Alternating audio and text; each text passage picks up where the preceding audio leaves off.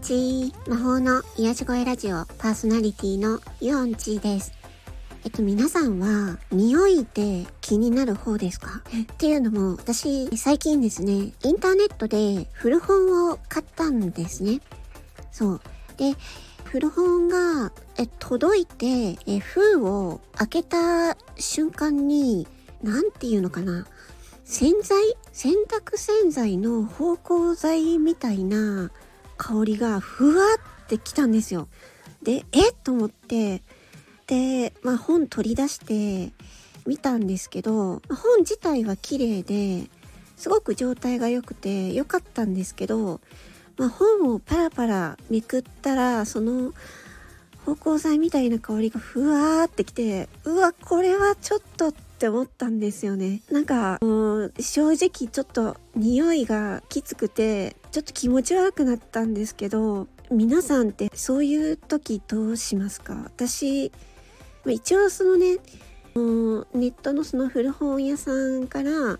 初めてのお買い物はいかがでしたか？っていうメールが来たので、で、一応ね、お返事したんですよ。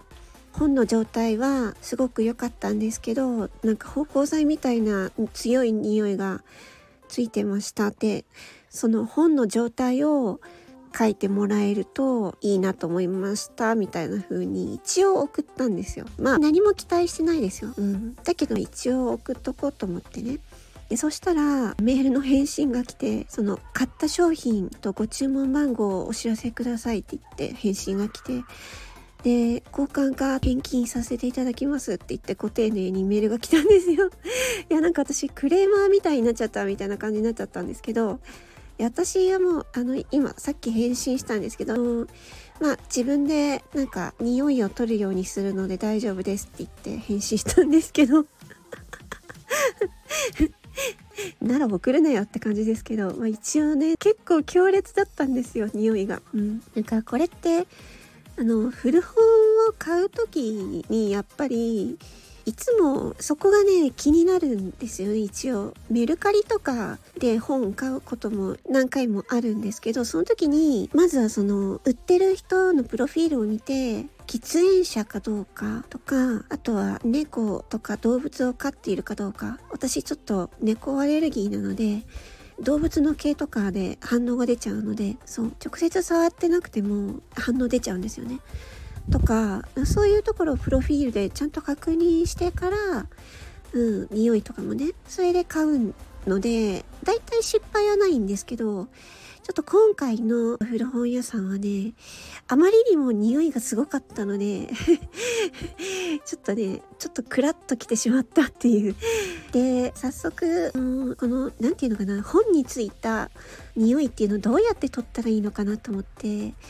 えー、チャット GPT に聞いてみたら、あの、うーん、あ本を重曹に振りかけて、でなんかそれを密封して数日間置くと匂いが取れる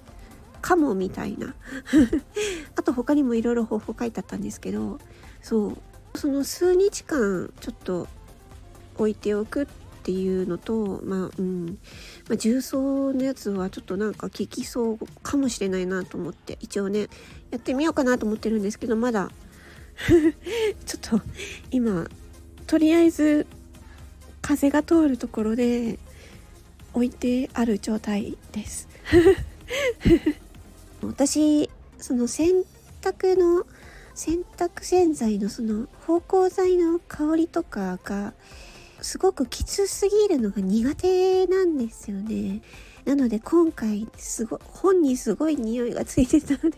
でも状態はすごい綺麗だったのでうん、でなかなか手に入らない本だったのでまあしょうがないなと思って。うんまあ、そういうことがありましたというお話でした。最後まで聞いてくださりありがとうございました。魔法の癒し声ラジオパーソナリティのイオンチーでした。それでは、バイバイチー。